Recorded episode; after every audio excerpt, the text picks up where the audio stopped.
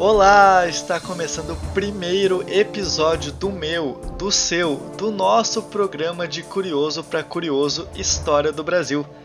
Este programa tem por finalidade te ensinar a história de uma maneira completamente diferente do que você está acostumado enfatizando os principais tópicos para sua prova ou concurso e relacionando ainda assim os assuntos da atualidade. De Curioso para Curioso é um projeto experimental do curso de jornalismo da Universidade Franciscana, feito por mim, Cauã Costa, e orientado pela professora Nelly Mombelli. Vamos lá então?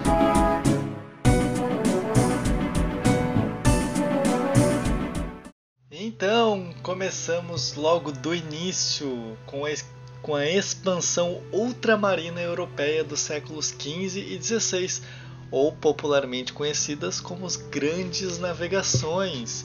E o que foi essas grandes navegações? Foi o lançamento do homem europeu nas águas do oceano em busca de comércio, alimento, ouro e novas terras. E podemos dizer praticamente que as cidades italianas de Gênova e Veneza tinham praticamente o um monopólio inteiro de navegação no Mediterrâneo. Ou seja, as nações que queriam negociar com os povos da Europa tinham que passar por Gênova e Veneza. Gênova e Veneza eram os principais portos também de recebimento e venda de mercadorias, que seriam as especiarias. Então, quais foram os fatores praticamente motivadores que fizeram o homem europeu se lançar no Oceano Atlântico? A primeira delas, e a mais importante, o interesse econômico, as especiarias.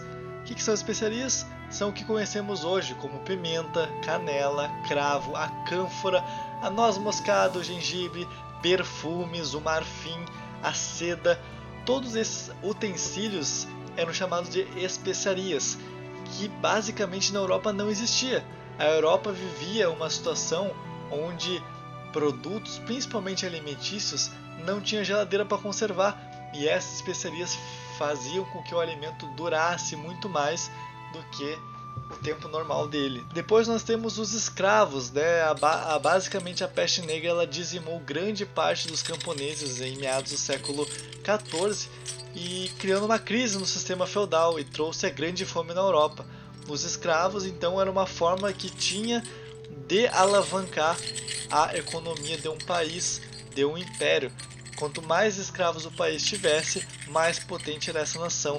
Então a busca de escravos era muito grande também. Em terceiro, nós temos os metais preciosos, ou também conhecido como o ouro e a prata, claro, as moedas que eram o meio de negociação onde a, os países detinham né, as suas trocas e transações comerciais dentro de cada nação. Então a busca por metais fazia com que também os impérios ficassem cada vez mais fortes. O império que tivesse mais metais preciosos, consequentemente, ele era mais poderoso. E por fim, não menos importante, a fé católica.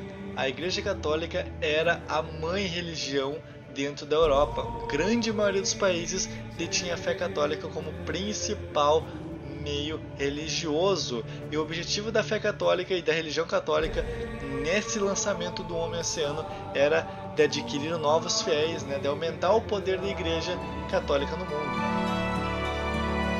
Mas agora a gente pode começar a dizer o seguinte: quem foi o primeiro país que começou essa grande navegação? O primeiro país foi Portugal, claro, os nossos é, descobridores europeus, digamos assim, porque a gente sabe que na teoria o Brasil não foi descoberto, o Brasil já existia, já era colonizado por outros povos, né, os povos nativos, os povos indígenas, mas por contexto de história, o pioneirismo aconteceu pelos portugueses, os descobridores da nossa nação. E como é que isso aconteceu? Porque os portugueses foram o primeiro Estado nacional moderno da Europa, graças à Revolução de Aves e o que foi a Revolução de Aves? Foi uma crise de sucessão do trono de Portugal, né, saindo como vitorioso mestre de Aves. Era um aliado de Dom João I, que dando início assim à dinastia Aves, que era um momento de exaltação portuguesa, era um momento onde o Estado português estava como o maior Estado, o Estado mais soberano de toda a Europa. E os motivos que contribuíram para esse pioneirismo português foram cinco. Os mais importantes eu vou dizer aqui para vocês. O primeiro, que foi o mais importante, certamente, a precoce centralização política de Portugal nas mãos de um rei que era absolutista. O que, significa isso? Portugal era governado por um rei absolutista e todo o poder estava na mão dele. Ou seja, ele detinha de todas as decisões imperiais sobre o país Portugal. Então, com a precoce centralização política, Portugal ordena se lança ao mar para a busca por esses metais, especiarias e tudo mais. O primeiro motivo foi a precoce centralização política de Portugal nas mãos de um rei absolutista. Então o que acontece? O rei ele era o soberano, ele mandava em todo mundo. Basicamente ele decidia o que, que era melhor para a nação. O rei foi lá e decidiu vamos adentrar ao mar, vamos explorar o inexplorável. O segundo tópico era a ausência de guerras em seu território. E o que, que significa isso? Praticamente todos os países da Europa estavam em guerra, ou entre si ou com povos africanos. Portugal estava bem sussa, bem tranquilo, estava ali parado, sem guerras nenhuma. Portugal ele era um país de paz, ele era um país que não se envolvia com muitas guerras e nem com muitos conflitos ao redor do mundo. Ou seja, Portugal, pela sua ausência de guerras, tinha capital, tinha força de vontade, tinha desempenho, tinha um monte de benefícios que favorecia ele a ser o pioneiro, porque outros países não poderiam explorar o oceano, procurar novas terras se o, Brasil, se o país estava sofrendo com guerras. Como Portugal não sofria com guerras, Portugal decidiu: vou me aventurar no mar, vou pegar meus barcos aqui vou no mar. E ele foi lá e foi. Então Portugal foi explorar novos continentes, novas terras, por causa também da ausência de guerras. Portugal tinha também a chamada Escola de Sagres. O que, seria Escola de Sagres? Pensa numa escola, uma escola assim de navegação. É uma escola que foi fundada pelo chamado Infante Dom Henrique, né, que era um cara que conhecia muito bem, era um náutico, ele era um militar náutico, que ele conhecia muito bem e tinha conhecimento sobre a cartografia e, o, e sistemas astronômicos. Ou seja, ele ensinava marinheiros que queriam aprender sobre a navegação, a navegação por meio das estrelas, a navegação por meio das cartas. Então, a escola de Sagres foi um dos fatores principais para que Portugal soubesse para onde ele estava indo nas grandes navegações. Outro fator muito importante e um dos mais importantes foi a posição geográfica privilegiada. Portugal estava de frente para o mar, mar do Oceano Atlântico, Outros países não tinham tanto esse privilégio de estar com um oceano imenso na sua frente. Então, pela ótima posição geográfica e perto, provavelmente, de outras terras, Portugal decidiu assim: ó, nós temos essa vantagem, vamos usar isso para nós. E ali, dos portos portugueses, exploraram o mundo, né, saindo privilegiados pela posição. Outros países também até tinham posição privilegiada, como a Inglaterra, por exemplo, mas ainda assim é, a gente sabe pelo contexto histórico que a Inglaterra descobriu os Estados Unidos. Então, no contexto de história deles, a Inglaterra também era privilegiada pela posição geográfica, mas no contexto brasileiro, o Portugal era mais privilegiado porque a ponta de Portugal até a Bahia, por exemplo, era uma distância relativamente, entre aspas, pequena. E por fim, era uma aliança que a burguesia mercantil tinha com essa viagem. Então a, a burguesia ela foi a principal patrocinadora. Ela era ambiciosa, ela tinha vontade de ganhar cada vez mais dinheiro, então ela foi lá e investiu né, no governo para que o governo for lá, for lá e autorizasse a navegação. Ou seja, a burguesia era a principal patrocinadora, ela bancava os custos como comida, alimentação, bancava os custos de manutenção da, das embarcações. A burguesia mercantil foi a principal aliada dos navegadores e dos navios mercantes nas grandes navegações. Johnny, oh, Johnny,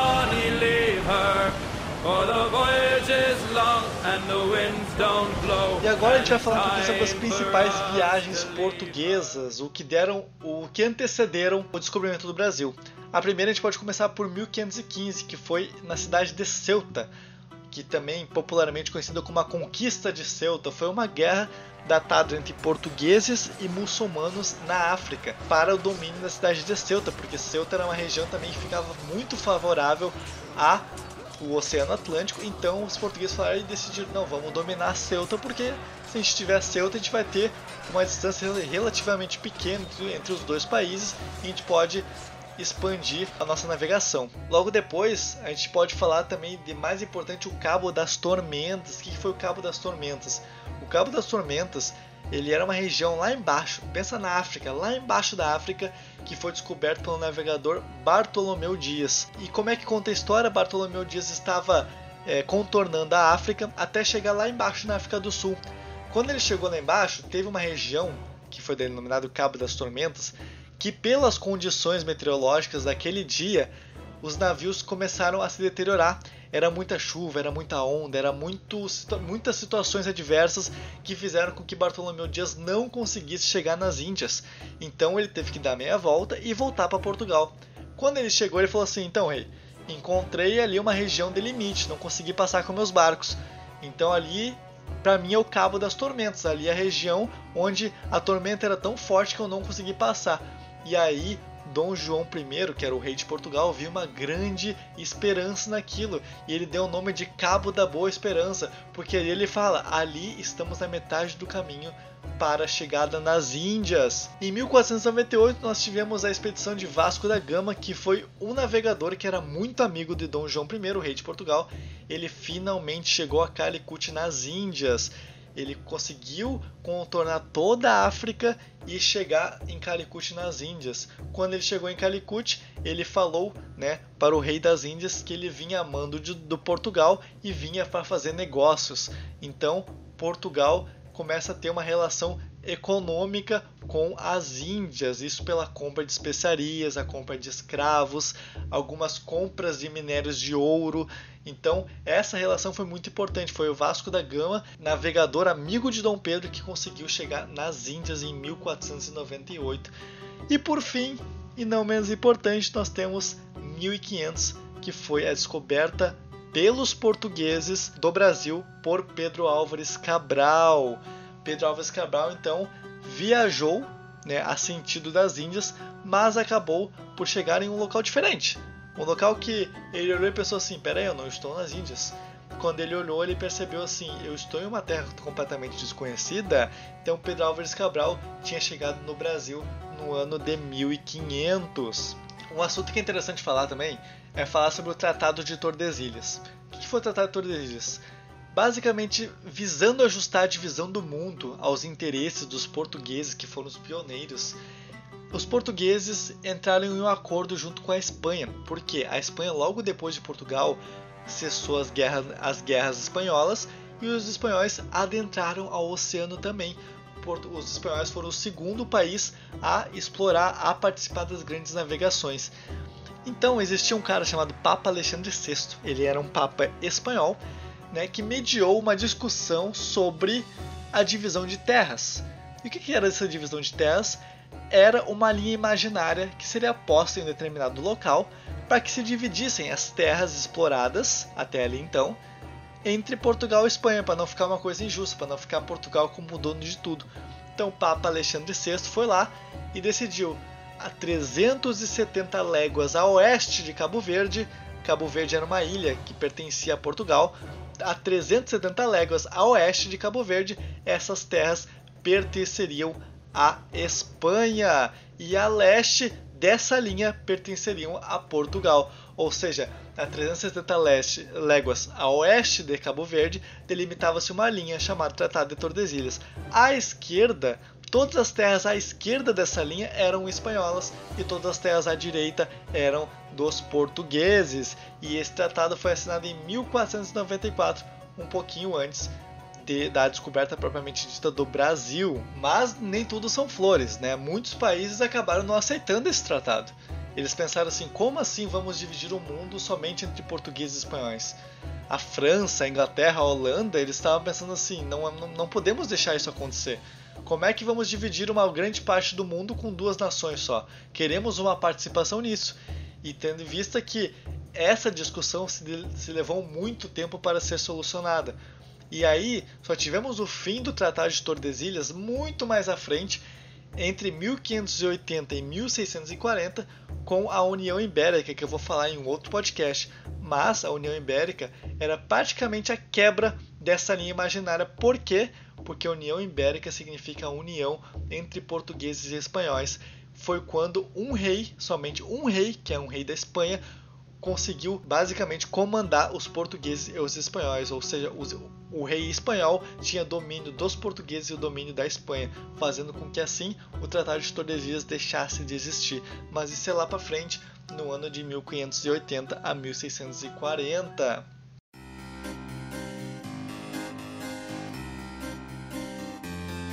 Agora a gente pode falar um pouquinho sobre o sistema colonial português na América. Né? A gente tem de início primeiras teorias do descobrimento, que são assuntos que, que cobram muito em questões de provas, de vestibular, de concurso. E você pode interpretar de uma maneira pessoal, mas existem as maneiras cobradas em prova. Temos então, duas teorias. A primeira era a teoria da intencionalidade. O que, que significa essa teoria da intencionalidade? O Brasil foi descoberto de forma intencional. Isso que pregava a teoria da intencionalidade onde o rei de Portugal ele sabia, ele tinha conhecimento, ele tinha ideia que existia terras aqui, mas ele só esperou enviar Cabral para ter a certeza da existência de terras. Algumas pessoas acreditam na teoria da intencionalidade, mas o que é mais aceita em concursos públicos e em vestibulares é a teoria da casualidade, que também está presente na maioria dos livros didáticos. Casualidade pregava que os navios foram em direção às Índias os ventos foram empurrando os navios em direção ao Brasil, até que em 22 de abril de 1500 os navios avistam o Monte Pascoal. E por que deram esse nome Monte Pascoal? Porque era 22 de abril, era perto da Páscoa. E os portugueses eram religiosos, então para eles a Páscoa era uma data super importante. Foram lá e deram o nome Monte Pascal. De longe nas embarcações, eles mal sabiam, mas eles estavam chegando no Brasil, no estado da Bahia. E a primeira coisa que eles viram foram o Monte Pascoal. Então, quando olharam para esse monte, gritaram: Terra vista! E aí sabiam que tinham chegado em novas terras, mas achavam de início que estavam chegando nas Índias. Ao chegar, então, teve o contato com os povos nativos. Que aí foi uma situação meio delicada, porque o português todo pomposo, o português todo rebuscado, com aquelas roupas chique, chegou e viu um monte de homem e mulher pelado. Eles viram e pensaram assim: que que são esses povos aqui? Né? Os índios, o primeiro tratamento com os índios foi amistoso. Ninguém bateu em ninguém, ninguém falou mal de ninguém, tiveram uma, uma amizade ali no início. Cabral, quando desembarcou, falou assim para o seu amigo companheiro de navegação Gaspar de Lemos: Faz um favor, retorna para Portugal e avisa o rei que descobrimos essa terra. Então, Gaspar de Lemos entra em uma embarcação junto com outras esquadras para voltar a Portugal e avisar que tinham chegado na nas Índias, mas não sabiam até então que era Brasil e que não eram as Índias. Esse período, basicamente, onde as esquadras acompanharam Gaspar Lemos e onde chegaram no Brasil foi conhecido como Semana de Vera Cruz. A gente sabe que também é importante enfatizar a situação da religião católica, até nos dias de hoje em dia, que a religião católica, como era uma religião presente no Império Português e nos países europeus, os portugueses chegaram aqui e pensaram assim: nós temos que corrigir essa gente aqui. Os portugueses tinham uma grande intolerância religiosa. Eles para eles somente o catolicismo era o certo. Então, assim que chegaram, o Frei Henrique de Coimbra, um padre que era um bispo também de Portugal, foi lá e organizou a primeira missa do Brasil. Então, a primeira missa do Brasil foi organizada pelo Frei Henrique de Coimbra no dia 26 de abril de 1500 no litoral sul da Bahia. E aí, depois da missa, né, a gente pode parar para pensar que o Brasil teve diversos nomes antes de se chamar Brasil. Ele se chamava, primeiro ele começou a chamar de Pindorama, que foi o nome dado pelos indígenas, Ilha de Vera Cruz, Terra Nova, Terra dos Papagaios, Terra de Vera Cruz, terra de Santa Cruz, terra de Santa Cruz do Brasil, terra do Brasil e por fim Brasil. E o nome Brasil se deu praticamente pela abundância de uma árvore que não existia na Europa, chamada pau-brasil. Muito bom. E agora também correlacionamos com uma parte super importante que são os documentos sobre a descoberta, que se relacionados hoje em dia, podemos dizer que foi o principal conteúdo midiático que comprovava a situação de descoberta do Brasil pelos portugueses. Ou seja, tivemos três cartas super importantes. A primeira, a carta de Pero Vaz de Caminha, a carta que descrevia o povo, descrevia a terra que tinham sido descobertas pelos portugueses.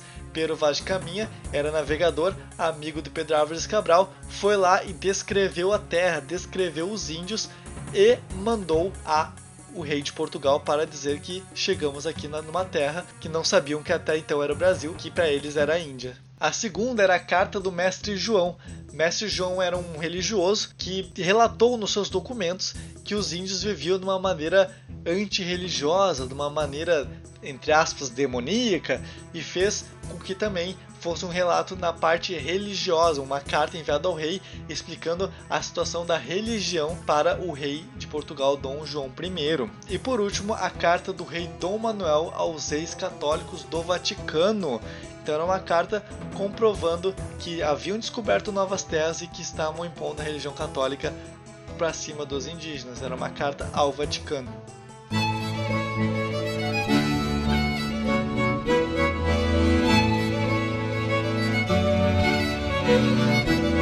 E agora entramos também num período conturbado. Um período que chamamos de período pré-colonial brasileiro, o motivo desse podcast de hoje, que foi do ano de 1500 a 1530. Começou então com as expedições exploradoras, que tinham basicamente a finalidade de explorar, reconhecer o litoral brasileiro. O rei de Portugal mandou então dois marinheiros chamados Gaspar de Lemos e Gonçalo Coelho o Gaspar de Lemos veio em 1501 e o Gonçalo Coelho veio dois anos depois, 1503, para explorar a terra. A coroa portuguesa, de início, ela não tinha muita vontade de ficar com essa terra, ela, ela tinha um descaso em relação à terra descoberta, pois o comércio das Índias até então era, ainda era muito vantajoso. Fazer comércio com as Índias, fazer eh, compra de especiarias, a, a, a negociação de escravos era muito vantajoso. Então, para eles, o Brasil não tinha muita relevância. Então, para Portugal, de início, havia um descaso em relação à terra que até então tinha sido descoberta. A economia do período pré-colonial centrou-se basicamente no pau-brasil, a árvore que não existia na Europa e que tinha uma propriedade muito grande. O pau-brasil ele, ele conseguia se extrair uma tinta de cor avermelhada que fazia com que os tecidos portugueses tivessem importância no mercado internacional, no mercado europeu. Ou seja, como Portugal estava nas terras brasileiras, Portugal detinha do famoso estanco. Estanco era o monopólio dessa madeira, ou seja, só eu corto, só eu negocio, só eu tenho. Então o estanco era o monopólio do pau-brasil, o monopólio dessa árvore que até então era dos nativos, que agora estava sendo cortada, desmatada para se levar a Portugal. Então a gente tinha o regime de estanco, como foi dito, o regime de, de iniciativa privada de exploração dessa terra, um, um, regime que dava total, entre aspas, direito somente português de explorar essa madeira. E logo depois nós tivemos o escambo. O que, que era o escambo? Agora com B, né? Com C, escambo. O escambo era atividade econômica, era uma troca, era uma negociação feita pelos portugueses e os indígenas para o trabalho de corte dessa lenha. Por exemplo, vamos lá, o indígena ia lá, cortava a lenha, guardava a lenha e depois carregava a lenha nos navios portugueses. O português, a fim de agradecer aos índios por esse trabalho, entre aspas, dava as famosas miçangas, davam produtos que para eles eram insignificantes, como espelhos, facas, colares, bijuterias esse tipo de coisa os portugueses pagavam, entre aspas, algo que os índios nunca tinham visto. Esse era chamado regime de escambo, era um regime como se fosse um trabalho escravo, mas era um trabalho escravo que era pago com algumas coisas que para os portugueses não tinha importância nenhuma. Logo depois nós tivemos as expedições guarda-costa. O que acontece? Portugal estava com medo de perder a terra eles só estavam aqui extraindo o pau-brasil, eles só estavam vindo aqui para extrair a madeira e tudo mais, porque eu tinha dito anteriormente que Portugal não estava muito interessado em colonizar, porque o comércio com as Índias era mais importante. Então, as expedições guarda-costas basicamente foi uma expedição a comando do rei de Portugal para que navegações viessem ao Brasil para proteger o litoral brasileiro. O rei de Portugal foi lá e disse assim: ó, vou enviar você, Cristóvão Jacques. Cristóvão Jacques foi o marinheiro destinado a vir com uma frota de navios para o Brasil, para o litoral do Brasil, para ser as expedições guarda-costa, proteger o litoral brasileiro de outras nações. Os franceses estavam muito de olho no nosso país, eles estavam direto é, frequentando o nosso litoral e com a chegada do, do Cristóvão Jacques, que era pelas expedições guarda-costas, os franceses deram meia volta e voltariam só depois no, no período colonial para tentar dominar o Brasil. E agora, o porquê colonizar essa terra? Então, basicamente chegou ali a época do ano de 1530, 1528, o comércio com as Índias já não ia muito bem, ele estava em declínio. Então o rei de Portugal começou a colocar numa balança: o que, que vale mais a pena? Eu continuar investindo nesse comércio que está falindo, eu procurar outras terras que pode não ter nada, ou eu tentar colonizar essa terra que até então é desconhecida. Então os portugueses foram lá e falaram assim: não, vamos colonizar o Brasil porque a gente pode perder essa terra para outros povos. E era o que os franceses estavam querendo fazer. Os franceses estavam querendo chegar aqui e dominar para eles. E também uma vantagem dos portugueses era de encontrar jazidas de minérios, jazidas de ouro e prata. Então eles não sabiam se o Brasil tinha ou não. Então era mais fácil você explorar uma terra que você já tinha, entre aspas, um domínio, que era que eles estavam fazendo, que era explorar o pau-brasil, e talvez achar um ouro, uma pratinha ali, do que não achar nada. Então eles vieram para cá e tentaram colonizar. E essa colonização se deu o nome de Expedição Colonizadora, onde, comandados por Martim Afonso de Souza em 1530, com uma frota de mais ou menos 40 embarcações, chegaram na Bahia para o processo de colonização portuguesa no Brasil.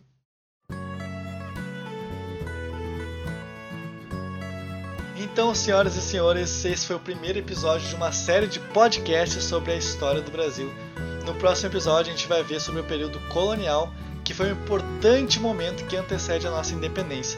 Eu espero que você tenha gostado desse programa, acompanhe os próximos, porque eu tenho certeza que vai te ajudar e muito, certo? Um abraço e até mais!